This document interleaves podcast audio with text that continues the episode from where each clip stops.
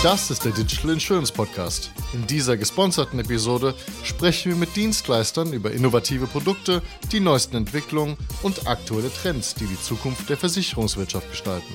Versicherer müssen ihre IT-Systeme dringend modernisieren, damit sie den neuen Erwartungen der Kunden und den Alternativen des Wettbewerbs mithalten können. Welche Optionen habe ich aber, wenn meine bestehenden Systeme die neuen Anforderungen nicht leisten können? Über eine davon spreche ich heute mit Helmut Körfer. Er ist Bereichsleiter Sachversicherung bei Adesso Insurance Solutions. Willkommen zum Podcast, Helmut. Hallo. Sag noch mal zwei Sätze zu Adesso Insurance Solutions. Also die Adesso Insurance Solutions ist eine 100%-Tochter der Adesso SE. Wir haben so ungefähr 500 Mitarbeiter äh, und sind in Deutschland und der Schweiz vertreten wurden 2014 gegründet und unser Hauptsitz ist in Dortmund, aber wir sind deutschlandweit beziehungsweise dann auch in der Schweiz aktiv. Die Gegend von Dortmund ist meine Heimat. Ich bin in Herdecke groß geworden. Insofern freut es mich, äh, Dortmund wieder zu hören. Also, aber dass, dass Kunden jetzt neue digitale Erlebnisse brauchen und wollen, ist ja jetzt äh, nicht neu. Sag mal, wie erlebst du so diesen Zustand der, der IT-Systeme äh, bei Versicherern? Hast du da ein Gefühl dafür? Ja, also ähm, wenn man so ein bisschen in die, in die Vergangenheit blickt, äh, ist 2019 eigentlich so ein Wendepunkt gewesen, äh, der sehr entscheidend war für die Versicherer mit Corona, weil sich eigentlich das Bild äh, verändert hat, äh, was den Kunden betrifft. Früher war es so, dass der Versicherer, der Vertriebler draußen zum Kunden äh, gegangen ist und ein persönliches Verhältnis zu ihm hatte. Mit Corona war das alles ein bisschen aufgelöst, sodass wir dann äh, oder dass die Versicherer in die Lage versetzt werden mussten, über Portale und Self-Service-Lösungen äh, den Kunden weiterhin an sich zu binden. Und das hat natürlich dann auch diesen Drang zur Digitalisierung gefördert. Man hat natürlich die Herausforderung in der Versicherungswelt, äh, dass wir alte, historisch gewachsene Systeme haben. Teilweise gab es Zukäufe, wo man Systeme integriert hat und hat jetzt halt diesen Sprung zur Modernisierung ein Stück weit immer wieder hinausgezögert, weil man gesagt hat, es funktioniert und läuft. Und aufgrund der Komplexität war es natürlich relativ schwierig, ähm, diese Systeme zu erneuern. Ähm, darüber hinaus haben wir heute die Herausforderung, ähm, die Kunden oder das Kundenbild hat sich ein Stück weit verändert. Das heißt, der Kunde will letzten Endes so einfach wie möglich durch so einen Prozess, durch einen Verkaufsprozess geführt werden. Ja. Äh, und äh, das, das Kundenerlebnis äh, steht eigentlich im Mittelpunkt. Das heißt, der Kunde möchte nicht mehr darüber diskutieren, welche Aus- oder Einschlüsse irgendein Versicherungsprodukt hat, sondern der möchte auf sich und auf seine individuellen Erfordernisse ein Versicherungsprodukt erhalten. Und dadurch ähm, werden die, die Versicherer dazu gezwungen, möglichst viel Flexibilität an den Tag zu legen und Versicherungsprodukte der Zukunft halt auch zu bringen. Was ich wahrnehme, ist, dass Versicherer quasi Kernversicherungssysteme haben oder Bestandsführungssysteme, die oft auch selbst entwickelt sind und von denen sie sagen, dass sie eigentlich ziemlich flexibel sind, weil sie alles machen können. Jetzt wird aber diese Flexibilität so ein bisschen dadurch eingeschränkt, dass du alles machen kannst und sie in der Vergangenheit auch alles gemacht haben und du so einen riesen Auswuchs an Features und Add-ons und sonstigen Extras hast, die zum Teil auch gar nicht benutzt werden, sodass, wenn du eine Änderung machen willst, das so kompliziert wird, dass du andere Sachen wieder anfassen musst, dann weißt du nicht, ob da was kaputt geht und so weiter. Das heißt, diese vermeintliche Flexibilität aus den selbstgebauten Systemen ist eigentlich gar nicht mehr so, äh, so präsent. Siehst du das ähnlich oder was ist dein Blick darauf? Ja, es ist nicht nur, nicht nur nicht mehr präsent, sondern auf der anderen Seite haben wir auch die Herausforderung, das Know-how, äh, was über Jahre aufgebaut worden ist, ähm, geht natürlich verloren mit dem demografischen Wandel. Die Gesellschaft wird immer älter, es ist immer schwieriger, entsprechende äh, Fachkräfte zu finden, ähm, die letzten Endes dann das Know-how übernehmen können. Äh, und die Technologie in der IT-Welt entwickelt sich natürlich auch weiter. Also das heißt, wir haben heute völlig neue Technologien. Ähm, ein Großteil der Anwendungen ist inzwischen webbasiert. Ähm, das heißt, wir haben Webtechnologien. Früher haben wir auf Basis von Host-Anwendungen gearbeitet und heute haben wir Client-Server-Architekturen äh, bis hin zu, zu entsprechenden serviceorientierten Architekturen. Ja. Äh, sodass das halt alles in der Form nicht mehr zeitgemäß ist. Ich habe vorhin in der Tat mit jemandem gesprochen, der Kobold-Entwickler sucht und der hat festgestellt, Mist, die bekomme ich gar nicht mehr so einfach auf dem Markt und ist dazu hin übergegangen, sie umzuschulen. Also du nimmst Leute, die grundsätzlich das Interesse und das Verständnis mitbringen und schulst sie um, dass sie quasi Kobold entwickeln können. Total abgefahren. Ja, also das ist so das die Herausforderung, die wir auch äh, bei vielen unserer Kunden sehen. Ähm, weil wenn wir Systeme ablösen, ähm, haben wir die Herausforderung, dass natürlich die gesamte Geschäftslogik sich irgendwo im Source Code äh, wiederfindet. und diesen Source Code nochmal zu analysieren und äh, darzustellen, was der Kunde eigentlich braucht, ist natürlich schwierig, wenn du jetzt die entsprechenden Fachkräfte an der Stelle nicht mehr hast, weil sie halt schon in Rente gegangen sind oder aber für andere Aufgaben genutzt werden. Ist das jetzt deiner Meinung nach das einzige Problem oder siehst du noch andere Themen, die da relevant sind? Also grundsätzlich haben die Versicherer die Herausforderung in den nächsten Jahren, ähm, ihre IT-Kosten zu senken ähm, und im Rahmen von Automation diesem Fachkräftemangel auch entgegenzuwirken. Also dass halt repetitive Aufgaben durch Automaten erfolgen ähm, oder durch Dunkelverarbeitung äh, und Fachkräfte dann für wirklich wichtige und, und hochqualifizierte Aufgaben verwendet werden, sodass man halt im Rahmen der Prozessabarbeitung deutlich effizienter wird. Und man muss natürlich auch berücksichtigen, äh, die Kosten insgesamt, was äh, Schadenregulierung angeht und was Versicherungsprodukte angeht, ist in den letzten Jahren um knapp 20 Prozent gestiegen. Das heißt, äh, diesem Kosten musst du ja entgegenwirken. Ja, und das kriegst du halt auf der einen Seite hin, indem du halt deine Prozesse verschlankst und effizienter gestaltest und auf der anderen Seite, indem du halt die Kosten für deine IT-Infrastruktur senkst. Und äh, man darf ja auch nicht vergessen, wir haben momentan, jetzt der letzte Bericht hat gesagt, 8% Inflation. Mhm. Ähm, auch das spiegelt sich natürlich dann wieder in den Gesamtkosten, äh, sodass wir aktuell von einer Gesamtschadenquote von 102 Prozent reden. Also sprich, ähm, wenn jemand einen Schaden zu seinem Versicherungsprodukt meldet, dann ist das insofern nicht mehr äh, kosteneffizient. Aber äh, IT-Kosten senken in der Digitalisierung, wie macht das Sinn? Ich, oder würdest du eher sagen, Kosten verteilen auf andere Bereiche? IT-Kosten senken heißt ja ähm, letzten Endes äh, im Sinne der Anforderungen ähm, senke ich meine Kosten, dass ich die nicht mehr selber definiere. Das ist halt ähm, das, was wir im Sinne der Standardsoftware auch berücksichtigen. Wir liefern für Standardversicherungsprozesse schon ähm, vorgefertigte Modelle ähm, und ein äh, Stück Software, was letzten Endes für den Kunden nur noch individuell konfiguriert werden muss, äh, sodass ich mir diesen ganzen Entwicklungsprozess in der Form einspare. Äh, und was dann nachher im Sinne der Wartung dann auch erfolgt, ist, der Kunde kriegt immer wieder neue Releases äh, von uns zur Verfügung gestellt, wo dann gesetzliche Anforderungen berücksichtigt werden, wo Markttrends berücksichtigt werden, wo dann aber auch Standardschnittstellen berücksichtigt werden zu Drittanbietern, ähm, wo der Kunde gar keinen eigenen Aufwand mehr großartig reinstecken muss, ähm, sondern nur noch effizient sich an diese Systeme anbinden muss äh, und die dann sofort einsetzen kann. Wie ist es denn auch beim Thema, das ist ja der Kontext Make or Buy, den du da ansprichst. Ähm, es gibt ja zwei, zwei Denkschulen. Die eine ist, ich passe das Unternehmen an die Software an und die andere ist, ich passe die Software an das Unternehmen an. Gibt die einen sagen, wenn einer ein Bestandsführungssystem entwickelt, dann hat er hoffentlich so gut über seine eigenen Prozesse nachgedacht, dass es Sinn macht für das Unternehmen, sich dort anzupassen. Andere sagen, ja, aber jedes Unternehmen ist einzigartig äh, ich muss die Software ins Unternehmen anpassen, auch wenn das bedeutet, dass ich zusätzlichen Entwicklungsaufwand habe und sowas. Was sind deine Gedanken dazu? Also vom Prinzip ist es ja so, ähm, der Versicherungsprozess an sich ist ja immer gleich. Antrag, Vertrag, ja, Schaden und dann habe ich ein bisschen Zahlungsverkehr, Provision, ähm, dann habe ich einen Partner, der dahinter steckt. Ähm, und da ändert sich nicht viel. Die eigentliche Musik steckt ja in den Produkten, ja, und wie ich dann letzten Endes einen Prozess umsetze. Also das heißt, ähm, von der Gesamtabarbeitung, wie unterstütze ich ihn durch IT, ähm, wo mache ich halt manuelle Eingriffe, ähm, wo mache ich halt ein Regelwerk dahinter, dass ich diese manuellen Eingriffe nicht mehr benötige. Und das ist letzten Endes das, äh, was dann ähm, diese Umsetzung von so einer Software auch spannend macht, weil wenn ich das individuell mache ähm, und, äh, sage ich mal, mein System auf meinen Unternehmensprozess anpasse, dann habe ich halt grundsätzlich wenig Flexibilität und mit jeder Prozessänderung muss ich auch eine Systemänderung machen. Wenn ich es genau andersrum mache, dass ich halt eine Standardsoftware einführe und den Prozess auf die Standardsoftware anpasse und somit mich an dem, an dem Markt orientiere, ähm, habe ich halt die Einfachheit, dass dieser Standard sich letzten Endes viel, viel weniger weiterentwickelt und ich den Prozess dann ähm, nicht mehr so, also da habe ich den Aufwand nicht mehr so groß, was jetzt diese Prozessumsetzung angeht. Ich habe den Eindruck, dass durch diese vielen selbst gebastelten Systeme die Prozesse auch ziemlich selbst gebastelt sind, oder?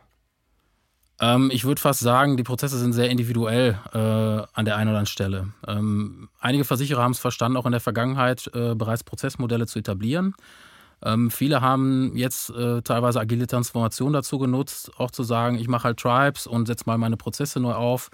Ähm, und äh, im Hinblick dazu, also insgesamt ist das ja ein gesamter Transformationsprozess. Wenn ich jetzt so eine Standardsoftware einführe, dann verändere ich ja nicht nur, ähm, sage ich mal, meinen Prozessablauf, sondern ich muss auch die Menschen mitnehmen. Ähm, das heißt, äh, letzten Endes läuft parallel ein Change Management, was die Leute darauf vorbereitet, mit diesen Systemen zu arbeiten.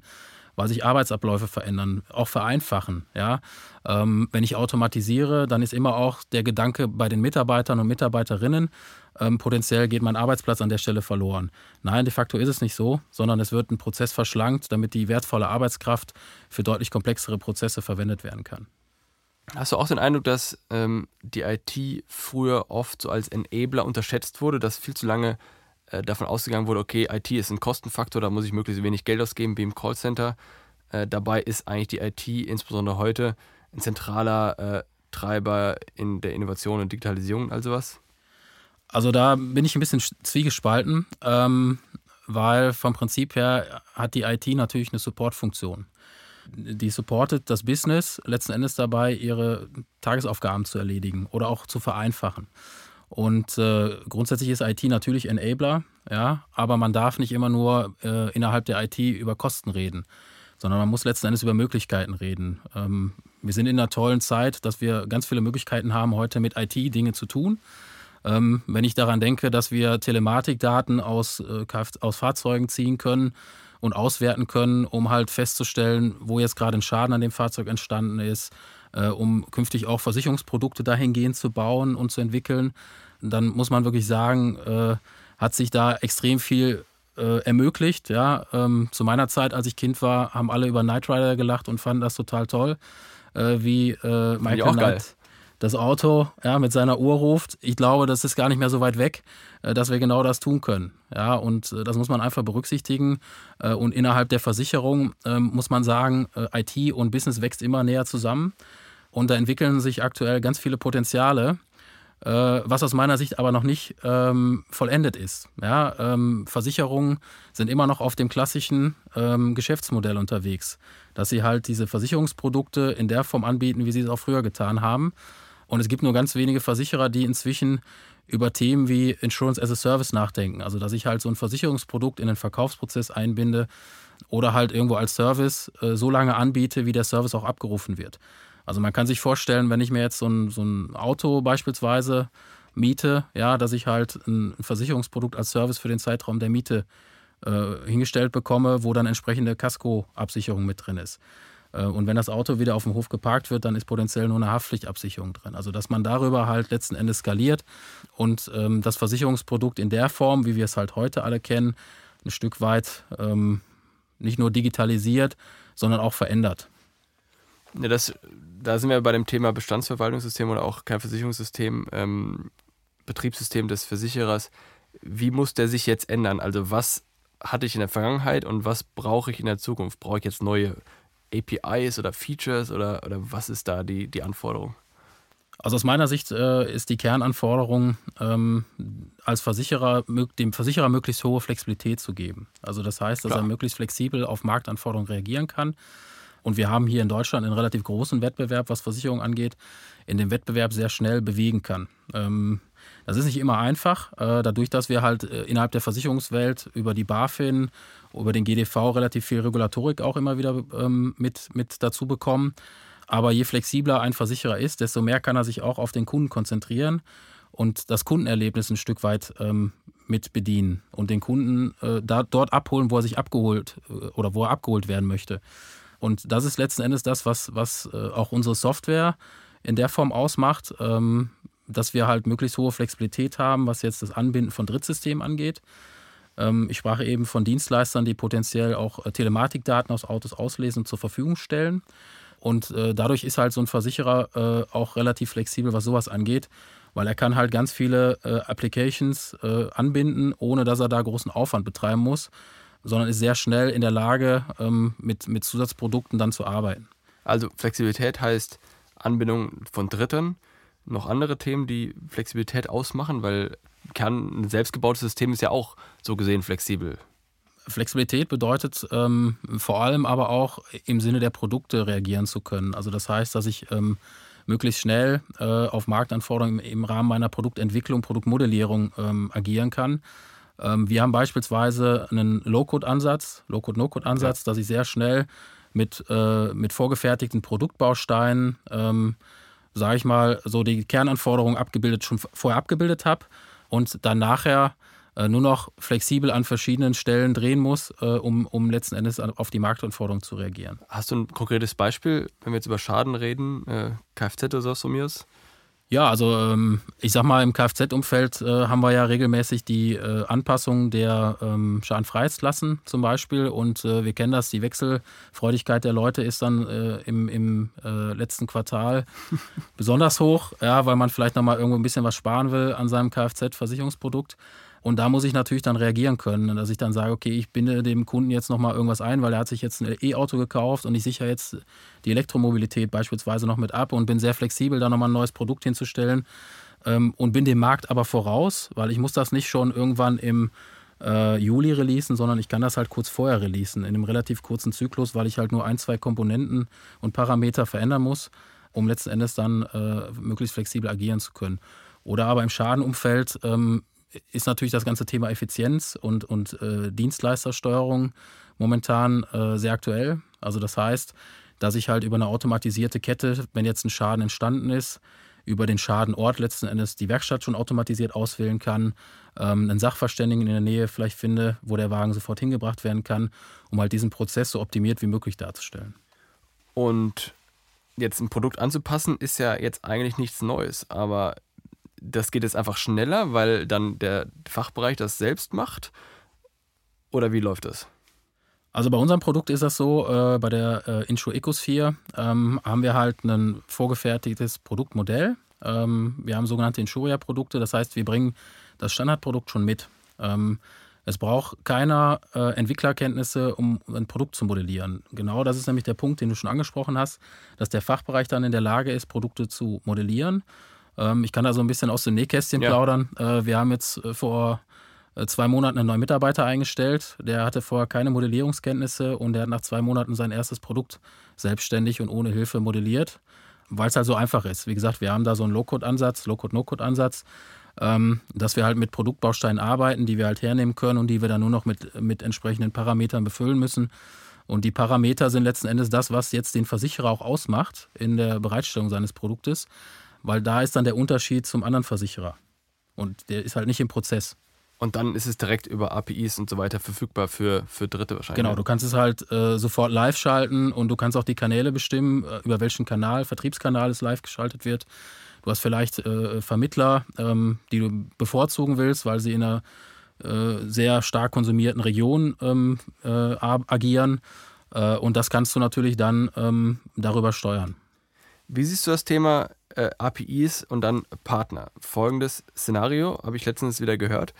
Hat ein Versicherer gesagt, wir wollen keine einheitliche API, weil jeder Partner seine eigenen Wünsche hat. Jeder Partner will eigentlich, dass wir unsere API so an den Partner anpassen, dass es quasi in seine Systeme direkt reingehen. Siehst du das ähnlich, dass es relevant ist? Weil ich bin ehrlich der Meinung, eigentlich müsste man eine zentrale API haben, die alles abdeckt, um einfach effizienter zu sein. Und wie passt die Software von euch da rein? Also wir haben äh, sogenannte Standard-APIs, ähm, die zu den einzelnen Konfigurationstabellen äh, die Standarddaten zur Verfügung stellen, weil auf der API wird ja letzten Endes nur ein Datenaustausch äh, stattfinden. Das heißt, entweder kommt der Drittanbieter und sendet Daten zu uns, das heißt, wir wissen, wo wir diese Daten ablegen müssen, oder er ruft Daten von uns ab, beispielsweise eine Vertragsnummer, irgendwelche Informationen zum Kunden oder ähnliches, und die liefern wir, die stellen wir standardmäßig zur Verfügung ähm, sodass halt diese Kerndaten in, in einer Schnittstellentabelle zur Verfügung gestellt werden und dann wird es einfach abgerufen. Also kriegt jeder Partner quasi die gleiche API. jeder Partner kriegt die Daten, die er braucht. Also nicht die gleiche API, sondern die Daten, die er braucht und die würden dann über eine API zur Verfügung gestellt. Aber ich muss jetzt nichts neu bauen, genau, nur weil jetzt genau. ein extra anderer Partner da jetzt einen genau. Sonderwunsch hat oder so. Du entscheidest halt nur, welche Daten der Partner zur Verfügung gestellt bekommt. Sag mal, da haben wir gar nicht so richtig drüber gesprochen. Du hast gerade Ecosphere angesprochen. Ähm, was ist das? Das ist eine Suite aus verschiedenen Produkten wahrscheinlich, ne? Genau, also wir haben ähm, äh, den sogenannten Plattformansatz für uns ähm, entdeckt und haben gesagt, wir möchten den Kunden ähm, möglichst einfaches, äh, also das Einführungsprojekt auch ermöglichen. Und wir möchten ihm im Rahmen des Versicherungsprozesses die Möglichkeit geben, den Großteil des Versicherungsprozesses auch mit unseren Produkten abzudecken. Das heißt, ähm, wenn wir jetzt ähm, beim Antrag starten, dann haben wir unser Insure Proposal, das ist ein Angebotssystem, worüber ich Angebote und Anträge machen kann. Äh, dann haben wir einzelne Bestandssysteme über die Sparten hinweg. ob es jetzt ein PS Live äh, für Lebensversicherung ist oder ob es jetzt ein äh, Health Policy ist ähm, für Krankenversicherung oder unser ähm, General Policy für Sachversicherung. Und dann gehen wir hinten raus im Rahmen des, des äh, Prozesses noch weiter, äh, dass wir über Zahlungsverkehr unser Paytrust entsprechend zur Verfügung stellen können. Wir können für Provision Commission zur Verfügung stellen, haben ein eigenes Partnersystem, haben ein eigenes Workflow-System, was letzten Endes den, die Automation auch unterstützt ähm, und haben darüber hinaus ein System, was dem Sachbearbeiter seine Arbeit deutlich erleichtert, weil er einfach eine 360-Grad-Sicht bekommt. Das heißt, ähm, wenn er einen Vorgang hat, dann sieht er alles, was zu diesem Vorgang gehört. Das heißt, er sieht den Kunden, er sieht, dass der Kunde bestimmte äh, Verträge auch in anderen Sparten noch hat, beispielsweise. Ähm, er kann Schäden sehen, die der Kunde entsprechend gemeldet hat. Und darüber hinaus haben wir mit, mit Gov Interface beispielsweise auch noch ähm, ein Produkt, was sich an die Behörden anbindet. Das heißt, es den Datenaustausch standardisiert zu den Behörden anstößt und haben sogar mit ISAC äh, eine KI-Software, die Dokumentenerkennung ermöglicht. Das heißt, wir können den gesamten Versicherungsprozess, äh, ich würde heute sagen, mit, mit fast 90 Prozent abdecken. Und die anderen 10 Prozent, die wir nicht abdecken können, ähm, kann individuell über API-Anbindungen erfolgen, sodass du halt äh, dann 100 Prozent Abdeckung deines Prozesses hast. Und du kriegst halt alles aus einer Plattform. Ähm, du musst keine Schnittstellen großartig integrieren, weil letzten Endes liefern wir das alles voll integriert. Und du hast halt einen Anbieter, ja, One-Stop-Shop. Äh, du kannst bei einem Anbieter alles bekommen, was du brauchst, um deinen Versicherungsprozess zu unterstützen. Und wenn man dann nochmal einen Schritt weiter geht, dann kann man diese Plattform dann auch als Software as a Service hinstellen, weil auch das ist natürlich im, im Bereich des Fachkräftemangels und äh, der Optimierung der IT-Kosten ein ganz wichtiger Aspekt, ähm, der die Versicherer heute noch nicht so ähm, beschäftigt, aber immer weiter, immer weiter kommt. Ist ähm, wahrscheinlich alles webbasiert und was Mobile-App auch oder was? Oder wie läuft es? Also Software as a Service bedeutet, äh, dass du halt dem Versicherer quasi ähm, das gesamte Produkt aus der Cloud zur Verfügung stellst, dass du sicherstellst, dass seine Daten sicher sind. Ähm, und dann kriegt er einfach einen Link, da kann er sich auf seine Systeme einwählen. Der Datenaustausch ist gesichert ähm, und äh, du kümmerst dich halt um den gesamten Applikationsbetrieb. Du kümmerst dich darum, dass halt äh, neue Updates eingespielt werden. Äh, vom Prinzip her ähm, kümmerst du dich halt darum, dass das, dass das Ding läuft. Ja. ja? So, und äh, dadurch hat der Versicherer äh, insofern einen verringerten Kostenapparat, ähm, weil er ja nur auf Anforderungen letzten Endes dann äh, äh, zahlen muss, ja, wenn er halt irgendwo neue Anforderungen hat. Ähm, das kann man dann auch regeln, äh, dass man halt äh, Pläne macht, wie man diese Zahlung dann entsprechend aufsetzt. Ähm, Gibt es entsprechende Zahlungsmodelle, ähm, die man da vereinbaren ja. kann. Und ähm, der Versicherer muss sich im Prinzip um nichts mehr kümmern. Wie oft macht ihr Updates?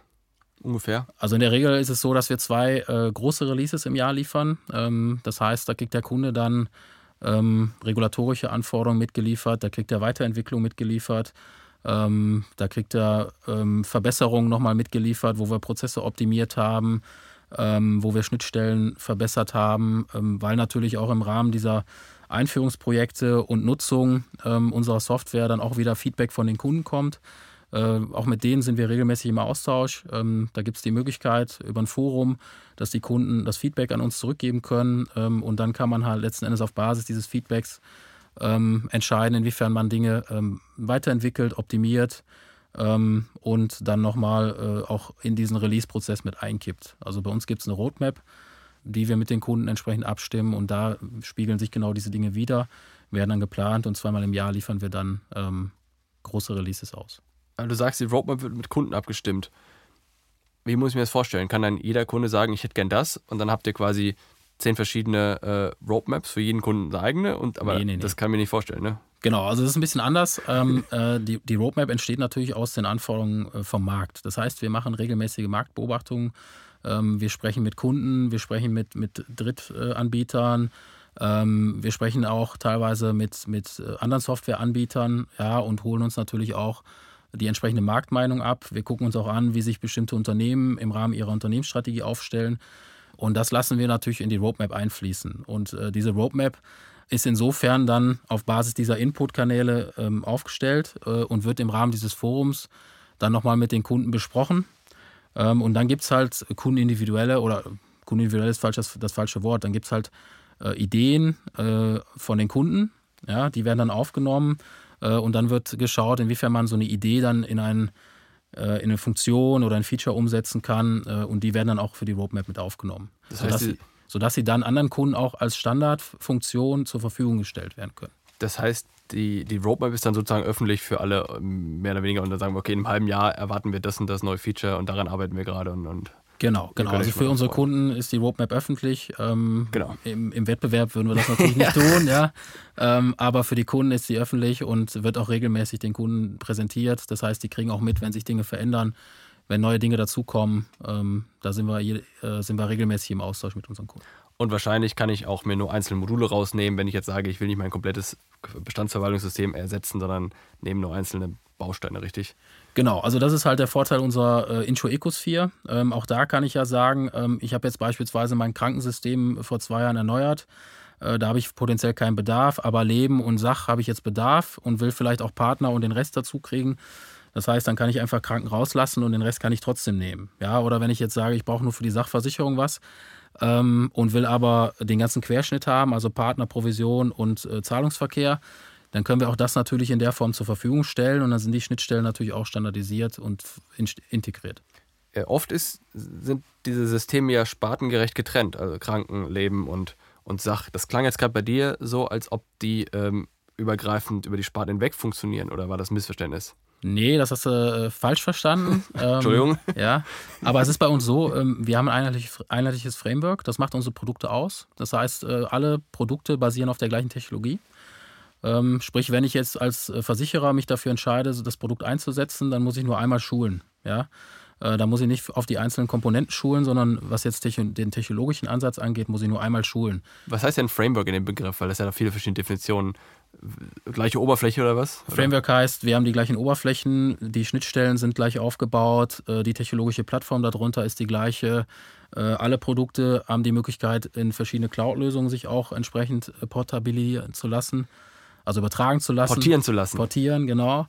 Ähm, und äh, ähm, ja, letzten Endes ist das das auch, was diese Plattform ausmacht. Das heißt, die ganze technologische Basis darunter ist für alle Produkte gleich. Ähm, dann haben wir einen Core, der sich dann letzten Endes auf die Sparte bezieht.